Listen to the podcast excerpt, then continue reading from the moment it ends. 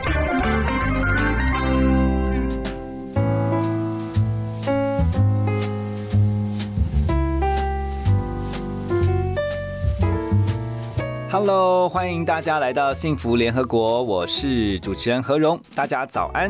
每个礼拜一到礼拜五的早上九点到十点钟，我在 FM 一零二点五幸福广播电台幸福联合国空中陪大家聊天。今天我们要来关心的是孩子的安全问题哈，那特别是小小孩，我想在这个年代当父母亲真是不容易哈。这除了工作要忙，家庭要顾哈，还要想我的小孩送到了幼儿园到底安不安全呢？我该怎么样选择适合我的孩子，而且是最重要是安全的幼儿园呢？今天我们很开心邀请到亲子天下媒体中心家庭组的记者黄怡晶，那怡晶就在我们的现场，我们先来欢迎她。怡晶好，嗨，何荣哥好，大家好，我是亲子天下的记者黄怡晶。你听黄怡晶的声音，还有我在看到她哈，坐在我对面的怡晶啊，她很年轻啊，然后你就做这个这次是幼儿园的一个调查报道。好，那我刚刚在私下聊天的时候，才跟怡晶在问说，哎，怡晶，你还没结婚对不对？对吧？对，还没结婚，然后你做完这个报道以后，你会想生小孩吗？就是有点害怕，觉得好难，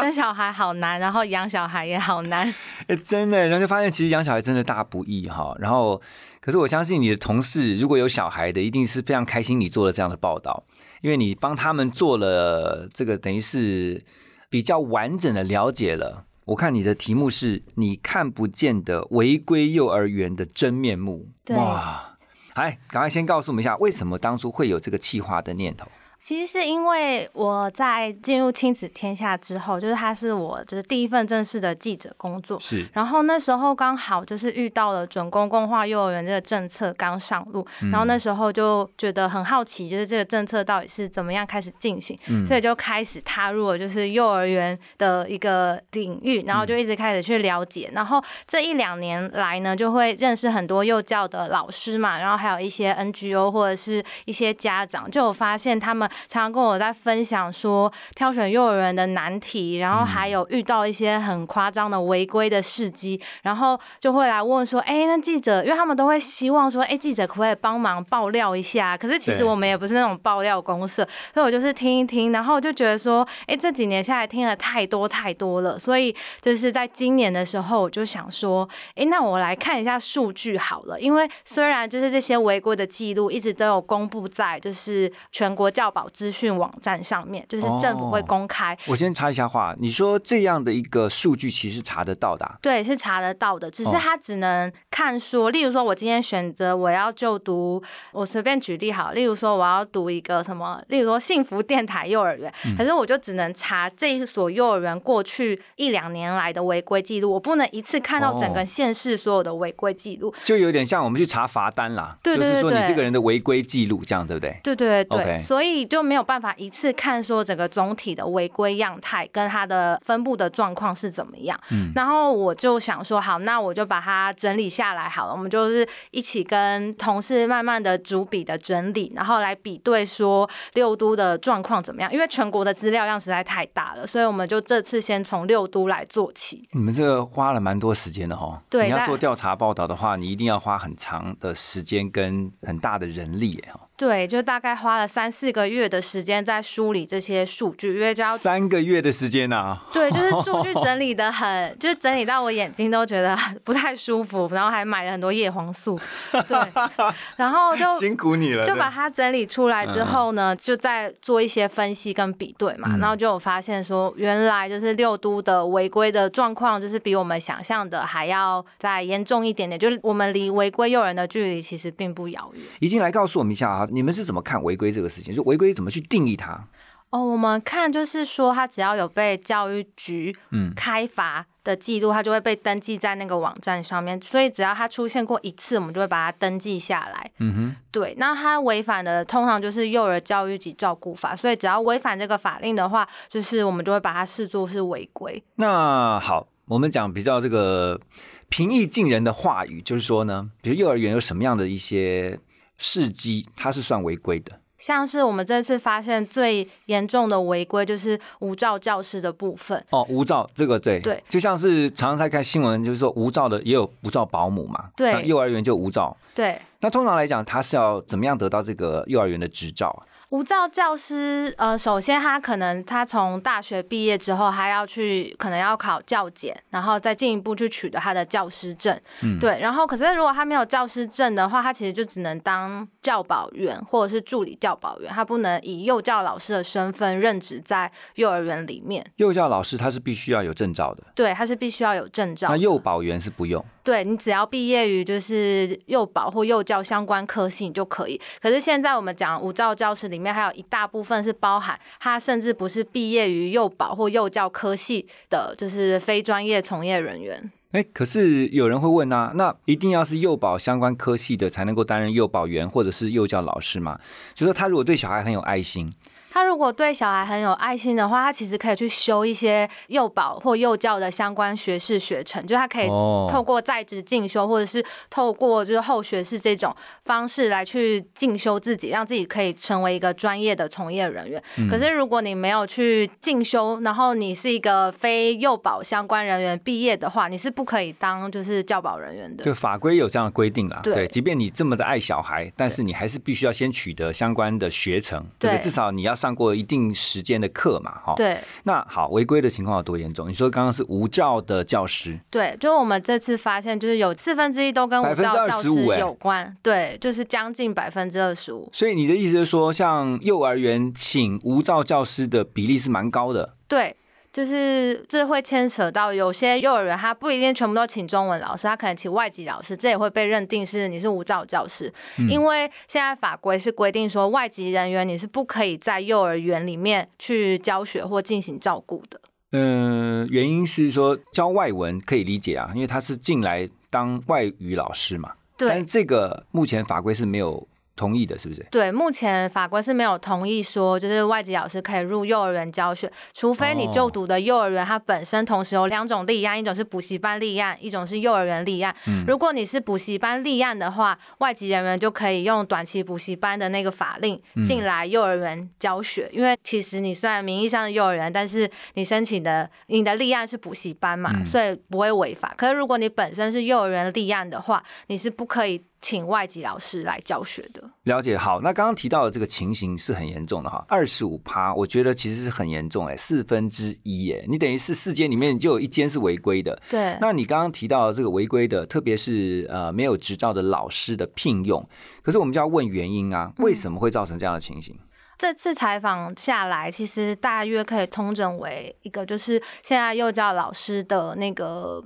就是人数就是跟不上来，就是有点像幼对对对，人力为什么会人力不足啊？因为除了这几年就是公幼跟非盈利的幼儿园就是大量的扩建之外，就是导致很多幼教系或幼保系毕业的人才都往就是公共化的呃幼儿园体系去去去是想要考公职，对，因为它福利比较稳定，然后待遇又比较好，就还是有那个铁饭碗的观念这样。对，而且又有寒暑假，就他就像国小老师一样，所以当然对呃新鲜人来说会比较吸引他们来去就是工作。嗯，然后除了公用跟非盈利就是有吸到人才之外呢，就是还有就是私幼它本身的那个薪资待遇并没有很好。对，就是我这次就有看到一个数据，是说我们用一百零九年主计处的调查，就是平均薪资幼教老师的平均薪资是两万七。嗯，对，就是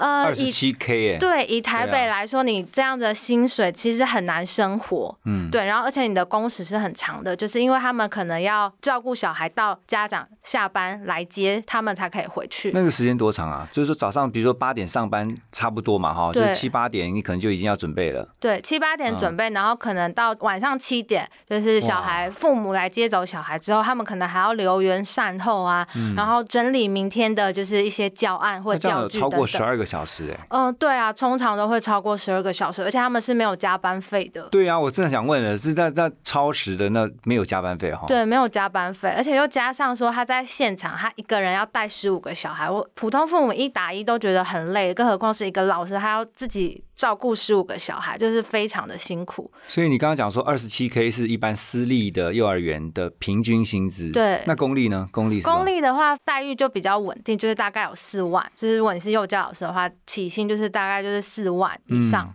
对哎，那相对来讲其实好很多，而且福利又好。对啊，就很稳定，所以哦我那时候做采访就想说，对啊，如果我是我是就是幼保科幼保科出身的人，那我也会努力想要去考，就是公幼老师啊。可是大家都这样抢这个名额的话，其实应该也是蛮难考的、啊。对，也是蛮难考，所以我这次也有遇到有些人他考不上的话，他宁愿去当超商店员，他也不想要就是进入到一般私幼来当老师。嗯，那私立的话，刚刚有提到嘛，就说私立也有分很高档的私立，那这个就不是我们刚刚讲那个私立的幼儿园，对不对？因为他们，我我知道了，因为有些朋友其实他们会送孩子去比较高档的这个私立幼儿园，那因为这样的私立幼儿园，其实它就是会对老师要求很严格，包括你的老师的资格哈，你要有证书，然后你要有什么教学的一些，甚至要看过你教学的时机哦，你你的资历够不够，还有年资有没有很多。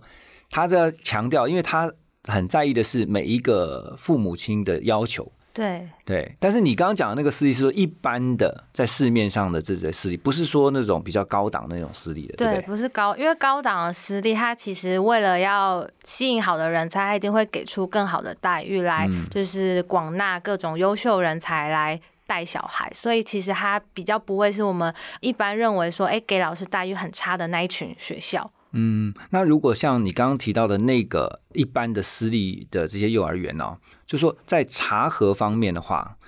那除了我们这个媒体可以去做这样的稽查，我相信政府的单位应该也是会定期的去做这样的一些审查吧。对，政府也会定期做，例如说透过基础评鉴跟每年的不定期稽查。可是因为这些都是制度性的稽查跟评鉴，所以它其实没有办法跟上，就每个月可能家长。在发生的一些违规的状况，所以其实不管是呃幼教学者或专家，或者是一些呃家长的社群啊，他们都会希望说，哎，政府是不是可以再更增加主动稽查的次数，然后对。来突袭检查，不是每次都等到事情发生了，然后才来后续再做稽查。嗯，然后一个是违规的老师的聘用的问题，另外一个违规，你们这次点到很重要的一个就是说超收学生的问题。对我们这次数据有发现，就是违规的状况中有五分之一是超收学生。我先问一下，呃，一个幼儿园哦，基本上它它大概的一个量哈、怎么样抓是一个对学生来讲是最好的？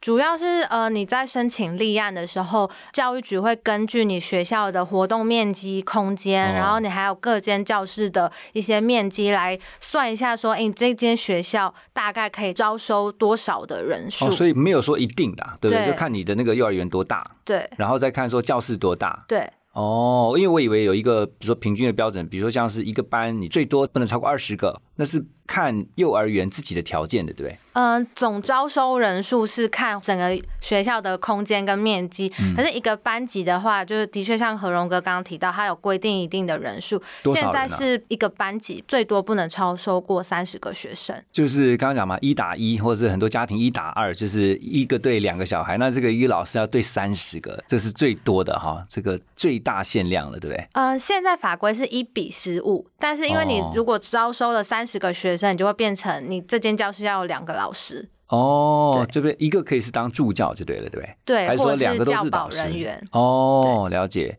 那你说违规的情形有多严重？就是刚刚有提到说是大概有五分之一都是跟超收学生有关，五分之一也是差不多百分之二十了。对。OK，那他们超收到底超收多少？像这次我在采访的时候，就有一个专家有跟我分享他听过最夸张的案例，其实有也有上过新闻啊，但我就不方便详细透露是哪一间。嗯像今年的五月，就有南港某间连锁私幼，他招是连锁的、啊？对他超收了五十多名学生，然后去年呢，板桥也是有某一间私幼，他是超收了九十名学生，而且他是把这九十多个小孩塞在密室里面上课，然后被家长发现，因为家长就想说，哎、他的小孩怎么常上好像身体不舒服，就气管不舒服，嗯然后就去问了一下，然后才发现说，原来他的小孩长期都被塞在密室里面上课，因为他们都是超收出来的那种学生黑书，他们不能被发现，所以他们就被藏在某一个暗处或暗角上课，就是这其实很危险。哎，等一下，可以有个问题来了，这个家长怎么会不知道说那个他去送小孩上学的时候，都只是看到零星去上学的那个样子，并不是看他上课。对，那中间没有去看一下说他学学校上课，就是太忙了，对不对？没有时间去看，对对？有些家长可能太忙，没有时间去看。然后我也有遇到家长，他是跟我分享说，他想去看，可是学校就是阻拦他，而且特别是这一两年疫情期间，其实家长更难进去学校去看一下，说，哎、宝贝在里面怎么上课，甚至就是他想参观都没有办法，因为疫情的因素。我先问一下，你会想要生小孩吗？先先撇开说你今天聊的这个议题，就是说你有想说我要结婚生小孩这件事情吗？我自己是没有想要生小孩，为什么？我觉得生小孩很辛苦，就原本的想象就是生小孩会很辛苦，然后进来亲子天下之后，看到同事一边工作一边照顾小孩，我就觉得天啊，更辛苦。我觉得这是超人做的事情，我没有办法。那你没有看到一些正面的，给你一种很激励的例子吗？有啊，就是看到哦，同事就即使带小孩，还是可以就是工作上展现很优秀的工作能力，我觉得超厉害。可是我就会觉得 我不想活那么辛苦。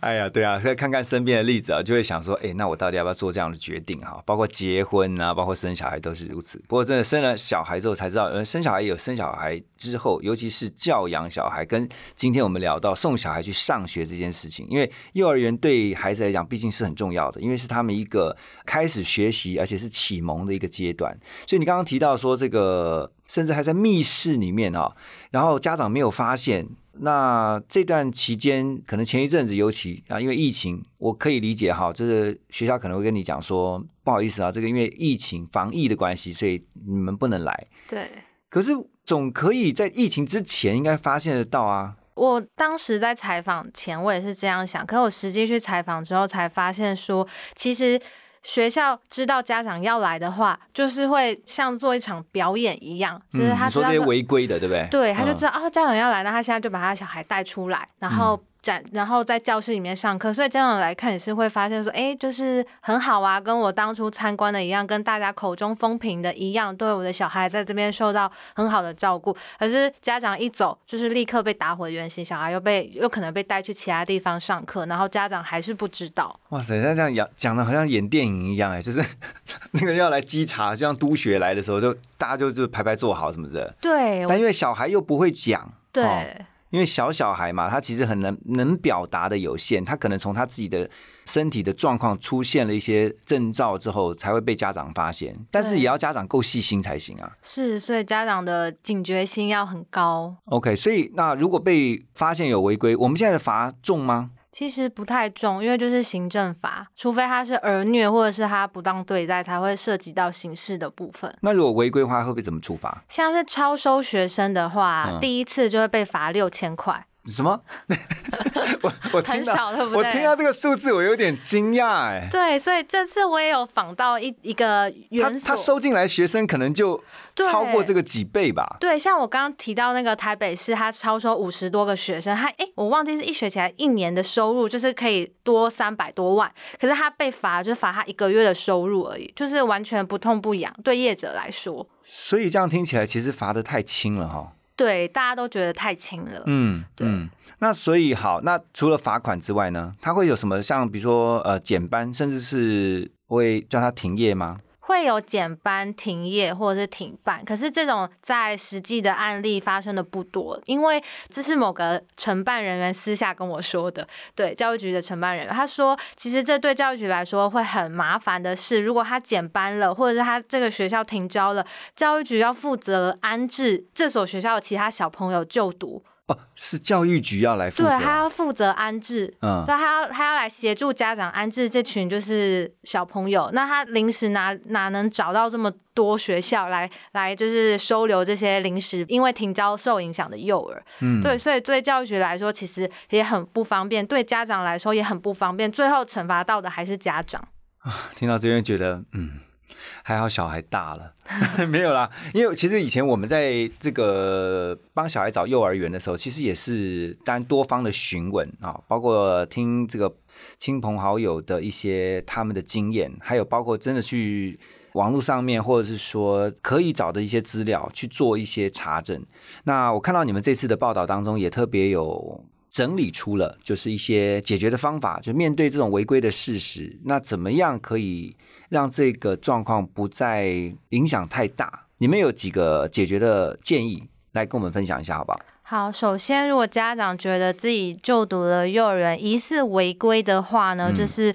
首先，例如说费用或者是超收学生的部分，你就是要尽可能的保留证据。举最简单的超收费用的例子来说，就是你要把学校跟你收费的那个给你的收据或给你的收费袋或明细，然后把它保存下来，而且上面最好要有学校的大小章，这样才可以证明说是学校开给你的，不是你自己说，不是你随便拿了一个东西说啊我被超收了。OK，对，然后或者是超收学生的话，这就比较难，因为就像前面刚刚提到，家长很难进去学校仔细就是清点人数，所以这次采访的时候，很多受访者也给我建议是说，家长他其实可以去在参观学校的时候，稍微的在外面看一下学生的数量跟那个空间，你就评估一下说，哎，你觉得这样子的空间大小有这么多的学生适不适合？你只要有疑虑的话，你就可以打电话给教育局，跟他说，哎，你有这样子的疑虑，然后你有。怀疑说这样的空间好像收了太多小朋友，请教育局来查。嗯哼，对，所以不用你真的亲自走到学校里面一个一个点，你有疑虑的话，就把你观察到状况跟教育局说。嗯哼，对。然后无照教师的部分，这点就要有点像是斗志的感觉，就是首先呢，你要先这个应该蛮难的。对，就是呃最基本的方法是你可以在学校的墙壁上看到说园方有没有把教师人员的学历证书或资格证书挂在墙上，因为这是法规。看牙齿一样，会有那种牙医的医师的证书啊，对不对？执照在上面。对，可是看到证书之后呢，还不一定是眼见为真，因为现他可能列列印出来的，或者是说现场很多有那种出借教师证，就是说我有合格教师证，我借给你，然后你挂在你们学校。嗯，对，所以变成说实际在教学的跟那个资格证书上的是不同人。那怎么办？要认钢印吗？还是什么？就是家长要问到老师的中文姓名。中文姓名。对，因为很多幼儿幼儿园的老师都叫。贝拉或 Amy，你根本不会知道他的中文姓名是什么，所以你一定要问到他的中文姓名，然后去跟那个资格证书对名字。对，或者是说你有了这个中文名字之后，你也可以打电话给教育局，然后你跟承办人员说：“哎，你想要确认这个老师的名字有没有在？”是可以查得到的，是可以跟教育局承办查。你就说你怀疑，嗯，呃，你有这样的疑虑，所以想要确认一下，然后承办人就会帮你查说：“哎，这个名字有没有出现在教职员清册里面？”因为他们都会登记，对不对？对他们都会登记。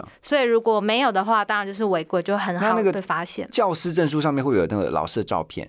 呃，教师证不会哈。对，我记得我印象中通常不会，可是这几年法规有没有在改，我就不太确定。我看医师都会啊，因为他都会有一个他自己的照片在上面。你去看诊所也好，或是医院也好嘛，对啊，他都会有一个医师证书，上面都会有他的那个。呃，照片的，所以你刚刚提到是家长的自救方式，对。那你们这次也提到了几个解方，比如说你们建议说可以多建制这个公立的幼儿园，是这样？是。还有呢？呃，除了建制公立幼儿园之外呢，就是我们也会希望说政府其实可以加强它的稽查力道，就变成说他可以。主动出击多一点，而不是只能靠家长自救，因为现在大部分的违规都是靠家长自己去检举。哦，对，那我们希望说政府他在承诺就是要让年轻人敢生敢养的这个过程当中，应该也要让孩子可以有一个安心的上学环境，而不是一直发钱。虽然发钱对家长来说就是有减轻经济负担，可是家长。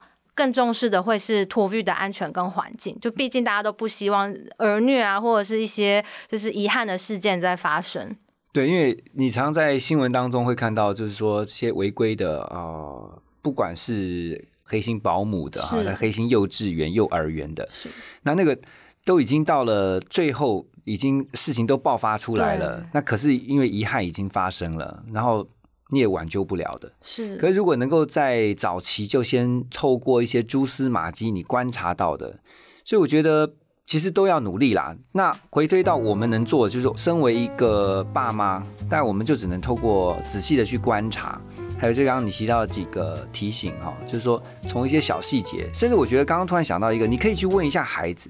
对，虽然说小小孩就是说小朋友他们可能表达不是那么的完整，可是你可以跟他聊天嘛，就是说，哎，你今天去学校，那同学有很多吗？然后你明天去算一下，看看同学有几个啊？哎，也许小朋友他就自己算一算，他也许讲的数字 maybe 不是最正确，可是你透过聊天的方式可以了解说，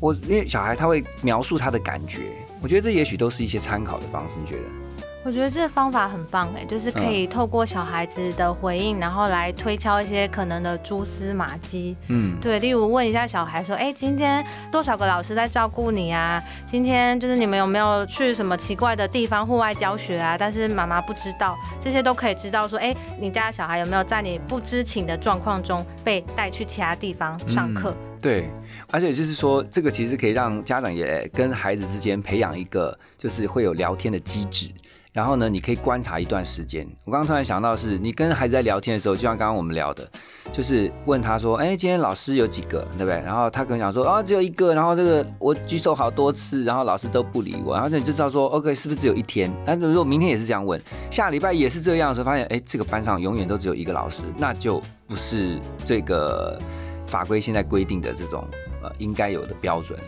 对，对不对？对。好，今天真的很谢谢黄一静哦，在我们的节目呢，让大家一起来关注，尤其是爸妈们啊，我相信孩子的安全是我们最重视的。然后也谢谢怡晶，你们透过这次的数位专辑啊，让大家了解了一下在六都，特别是在这些县市啊，这些幼儿园违规的情况。我们看看如何一起努力，能够把这个违规的状况减到最低，让爸妈们都能够让孩子安心的上学。谢谢怡晶的分享，谢谢你，谢谢，谢谢。